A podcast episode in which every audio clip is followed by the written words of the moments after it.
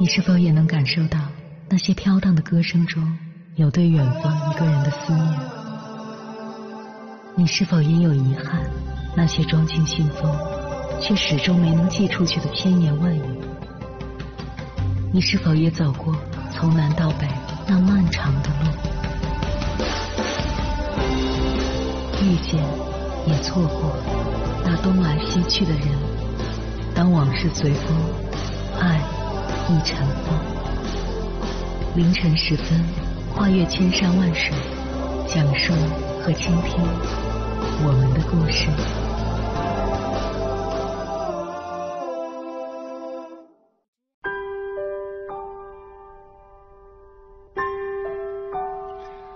欢迎回来，各位夜行者，这里是正在直播的中国交通广播心灵夜话栏目《千山万水只为你》。深夜不孤单，我是迎波，我要以黑夜为翅膀，带你在电波中自在飞翔。二零一八年的热播电视剧《大江大河》里的宋运辉，在大学期间除了吃饭睡觉，他的全部精力都用来看书。舍友见他格格不入的样子，好奇的问：“你的理想是什么？”埋头啃书的宋运辉不假思索的说。下午学完函数的间断点分类，舍友们面面相觑，又问他：“那你的长远理想是什么？”他接着说：“这个星期学完函数的连续性。”无疑，宋运辉的答非所问成为了同学眼中的书痴怪人。然而，就是这样一位怪人，最终以第一名的成绩被金州化工厂厂长钦点录用。工作以后的宋运辉，在其他工友娱乐时，他想方设法进入厂里的图书馆，借着昏暗的手电筒灯光偷偷学习。他远离纷扰，兢兢业业地钻研技术，一路从基层工人、技术员、车间主任，成长为一厂之长。周国平曾在文章中写道：“一个人如果不热爱独处，那他就是不热爱自己。那些挨过孤独、熬过寂寞。”将独处变成美妙时光的人，终将会以一种更高级的姿态迈向人生的舞台。我们身边不乏这种享受孤独的人，他们或许站在落雨的屋檐下朗读，或许坐在飞驰的列车上写文，或许蹲在嘈杂的市场里演算。他们自动屏蔽此起彼伏的繁华，他们看不见人来人往的浮夸。他们是异类吗？他们只是在人生最应该拼搏的韶华里，用尽全力去描绘属于自己的未来。二零一九年，四十九岁的咏梅凭借电影《地久天长》荣获第六十九届柏林国际电影节最佳女主角。毕业于北京对外经济贸易大学的咏梅，演戏非科班出身，演了九年的女配角后。在三十四岁那年出演了《中国式离婚》这部剧的大火，让咏梅终于被更多人认识。在知名度几乎就是演员生命的娱乐圈，多少人削尖脑袋想往屏幕上钻。然而，走红的咏梅却决定给自己一段安静的时间，让生活恢复平静。她将电话设置呼叫转移，不再接听，有短信就看一眼。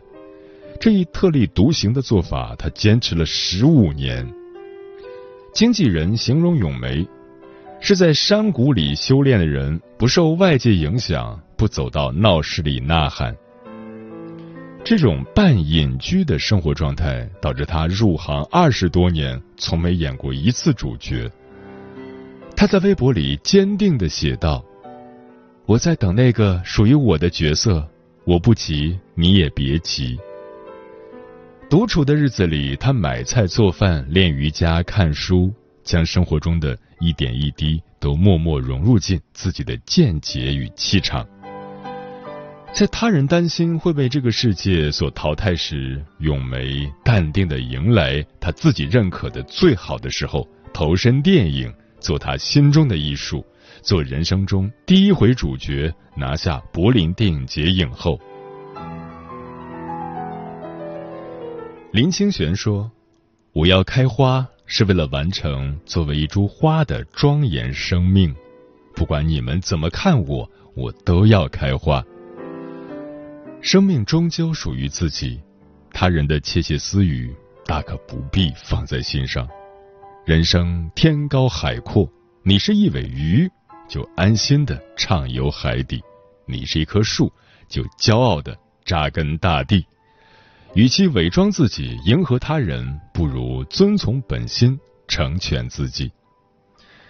接下来，千山万水只为你，跟朋友们分享的文章选自有书，名字叫《余生不长，你不必太合群》，作者熊猫约。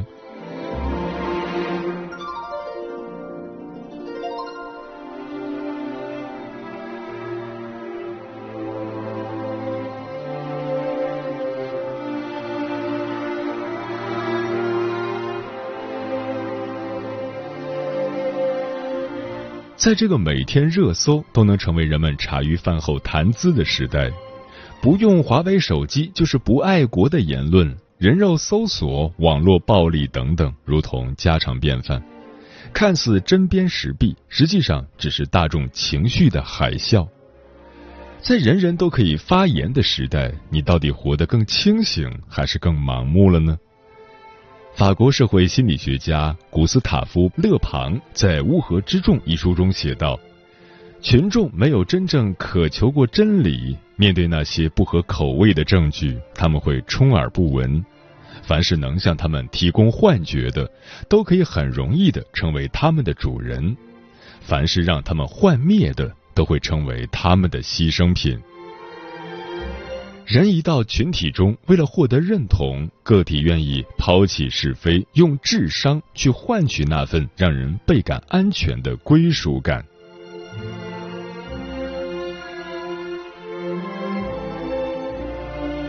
数量即是正义，有时候是个伪命题。在上山下乡的那个年代，北大荒里曾有过一名非常不合群的男知青。别人打牌的时候，他在看书；别人聊天吹牛的时候，他还是在看书。同行的知青看不惯他的表现，说：“你装什么装？假正经！”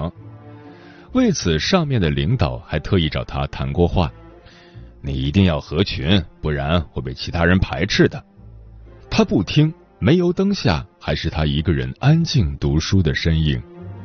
八年知青生涯，他利用工作之余阅读了大量的文史书和外文书，还在黑龙江各大报刊上发表文章。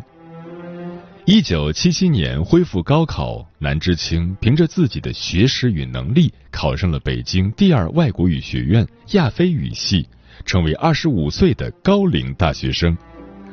后来，这名男知青凭着出色的外语水平和文笔，进入了外交部工作，如今当上了外交部部长。他就是我们的国民男神外交部长王毅。在我们的生活中，合群似乎意味着好，意味着受欢迎，意味着我站在人群中，有人保护我、支持我。可是，我们却不知道。人群散去的那一刻，心里会倍感落寞，因为你没有真正属于自己的东西。不合群的人看似孤独，其实早已专注的在自己的世界里盛开了花，心无旁骛的追求自己的人生理想，无需对任何人妥协。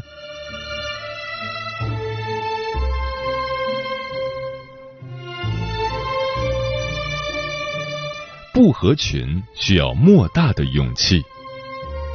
一九六零年，第二次世界大战的纳粹德国高官阿道夫·艾希曼作为战犯受审。《纽约时报》特约撰稿人汉娜·阿伦特在现场报道了这场审判。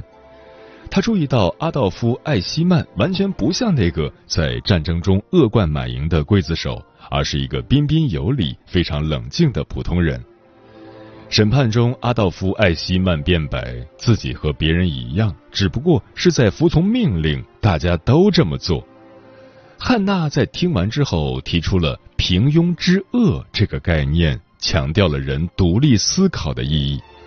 汉娜指出，审判的目的是要表现正义，不是复仇。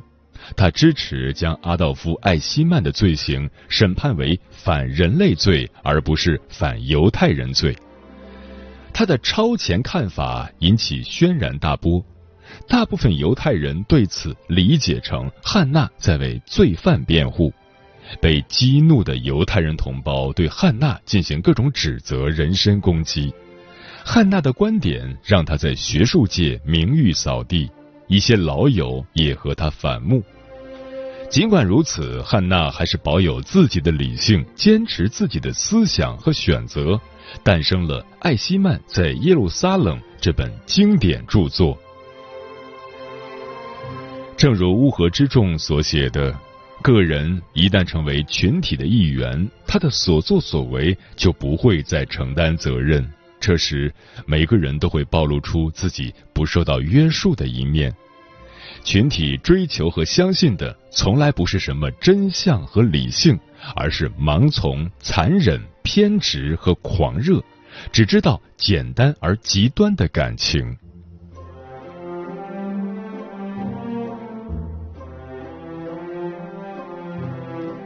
独立的认知才能让你成为你。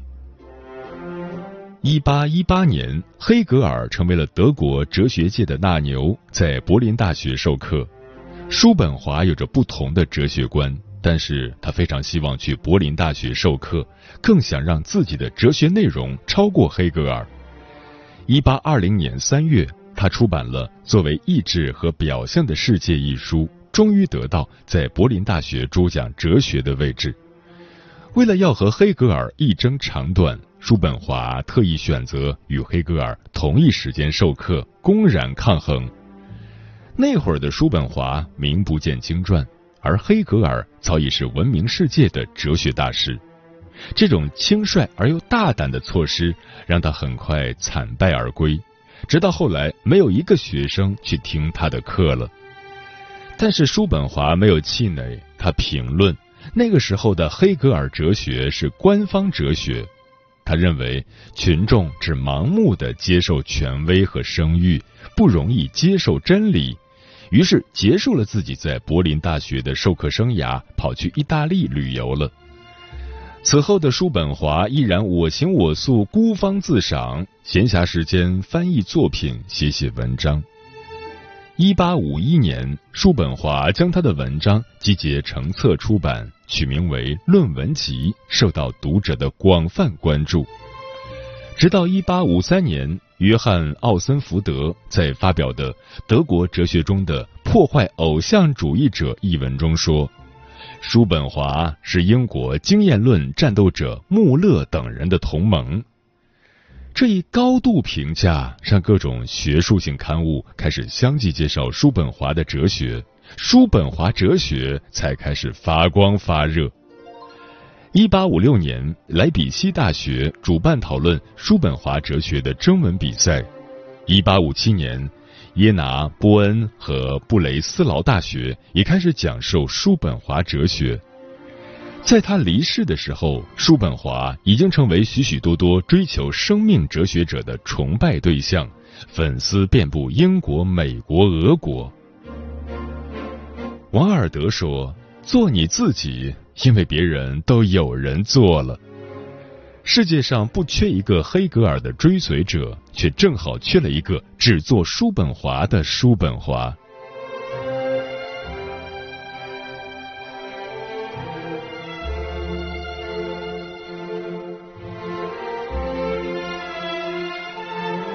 道不同不相为谋。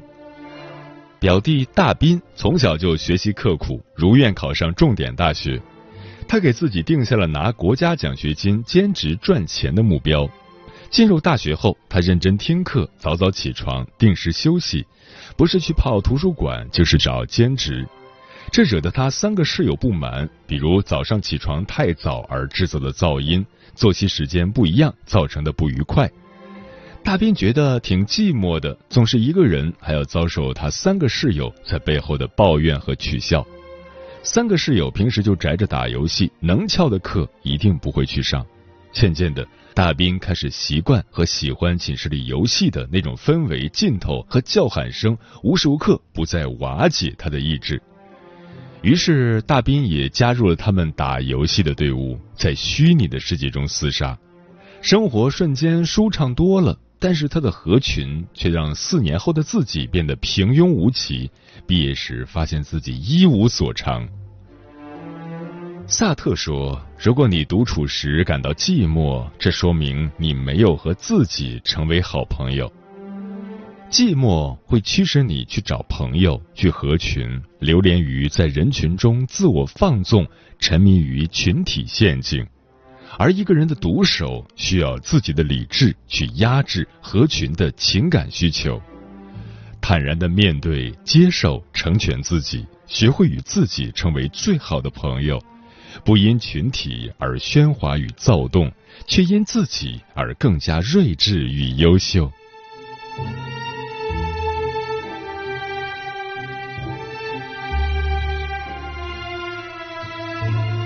叔本华说：“人的合群性大概和他知识的贫乏以及俗气成正比。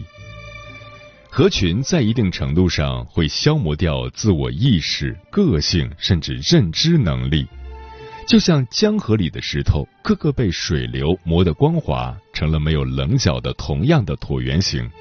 对于人类也一样，一味的追求合群，只会渐渐的将自己淹没在群体的平庸之中。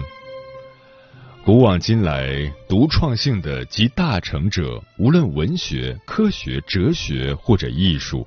都是自己安心专注于自己的事业，理性思考，不人云亦云，游离于合群世俗之外，直到他自成一派。幸福和生活都在于自己，而非合群这事儿。如若你的生活合于自己的内心，不委屈，不将就，又何必将自己界限于某一群体之中？如若生活有所界限，那也该是你自己划定。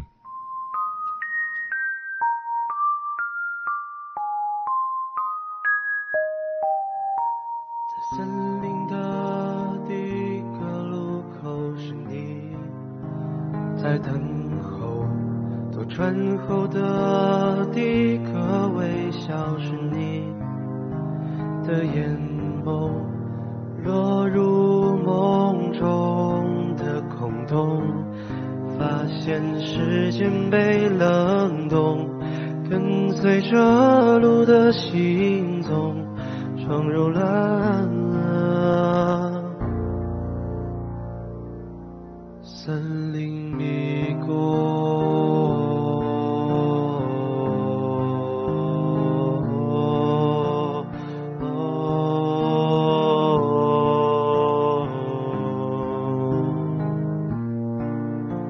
去寻找不合群的路，等到森林散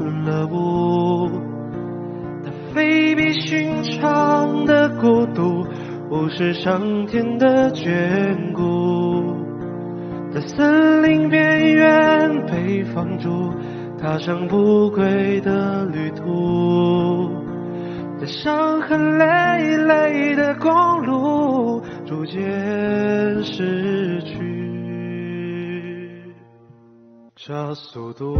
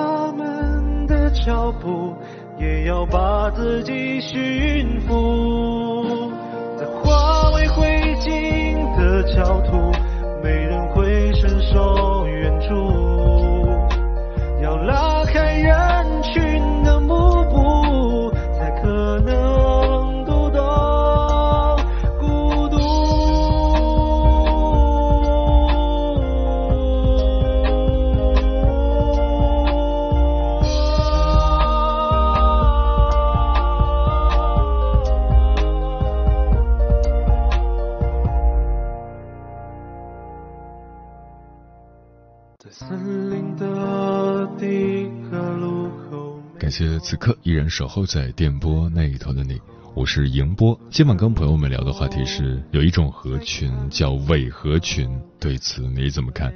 微信平台中国交通广播，期待各位的互动。雅丽说，工作和生活还是要分开的，在工作群完成该有的工作，适当的参加集体活动、小团队，要看自己的时间精力和经济能力。力所能及就行。如果是执意为了迎合群体而做了不想做的事，心累的还是自己。别人接收到的信息也难免会带有情绪，往往都不能尽兴。所以，工作之上必须合群，工作之外量力而行。灯说：“伪装的合群真的会为难自己，但是不合群好像就会很奇怪。”希望我们都有不用伪装就能轻松融入的集体和独行的勇气。日升月落数流年说，我们总是戴着假笑的面具，时间久了，连自己都觉得自己是开心的了。后来面具烙印在了脸上，也就看不出是不是快乐。回家摘下面具，是不是感觉疲惫不堪呢？何必呢？人生一世，草木一秋，不过尔尔。摘下面具，做自己，开心快乐更重要。许言说：“真正的合群是融入群体，但不迷失自我。至于失去自我、低质量的伪合群，只会让自己身心疲劳，毫无意义。”无为而为即可为。说，事实上，在人际交往中，往往那个看着跟谁都不错的人，最容易被大家忽视。上学时，那些有棱角的人可能更容易被大家记住，反而那些处事圆滑的和大家渐渐没有了联系。总要有点锋芒和脾气，特立独行远比伪合群更容易被人接受。明月千里故人西说：“我就是一个不太合群的人，偶尔伪合群，感觉很累，喜欢独来独往，能自己一个人吃火锅、下馆子，一个人逛商场，一个人出去玩。”我真的没有感觉到孤独寂寞，而且还觉得很舒服、很自在、很潇洒。嗯，人作为一种社会性动物，在现实中几乎不可能孤立的存活，合群是一种生存的需要，也是发展的需要。不过，我们也没必要盲目合群，更没必要为了伪装合群而委屈自己。对于伪装合群的人，首先应该分清。合群与合作的关系，毕竟我们身处的是一个高度分工，同时也讲究合作的社会。你可以不合群，但你一定要懂得合作，不管是在工作中还是生活中都是如此。还有一点就是，越是不愿意合群的人，越要提高自己的素质、能力和水平，让自己在工作中能够独当一面，变得不可或缺。这样才能够有不合群的资本，也才能让自己变得更加自由。说到底，世界是一个丰富多彩的世界，每个人都有自己的个性，所以没必要强求每个人都合群，都进入所谓的圈子。圈子文化从某个角度来说，也有很多负面的影响。如果我们能够在做好自己本职工作的同时，坚持自我，保持本真，又有什么不好呢？时间过得很快，转眼就要跟朋友们说再见了。感谢你收听本期的《千山万水只为你》，晚安，夜行者们。难道说我们就该那样放弃从小到现在的梦想？生命之河应该怎样流淌？难道说活着都是一样，一样善良，背后一样肮脏？我不想穿上虚伪的皮囊，我不想听他们讲这个世界是什么样。独行注定是我的故乡，热情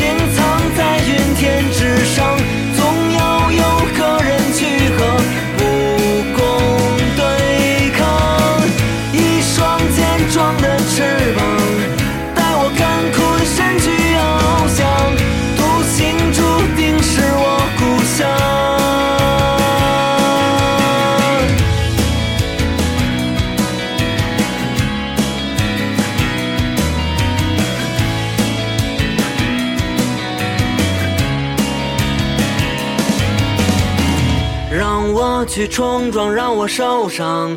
我知道没人拍我的肩膀，总要有人和别人不一样。铁如何能磨练成钢？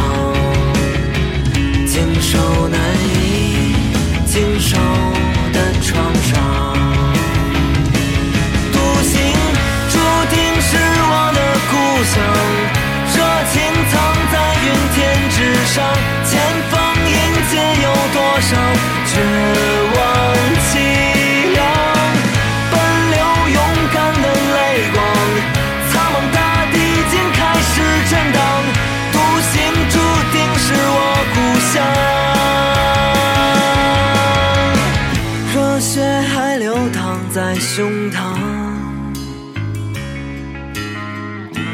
行注定是我故乡，独行注定是我的故乡。热情藏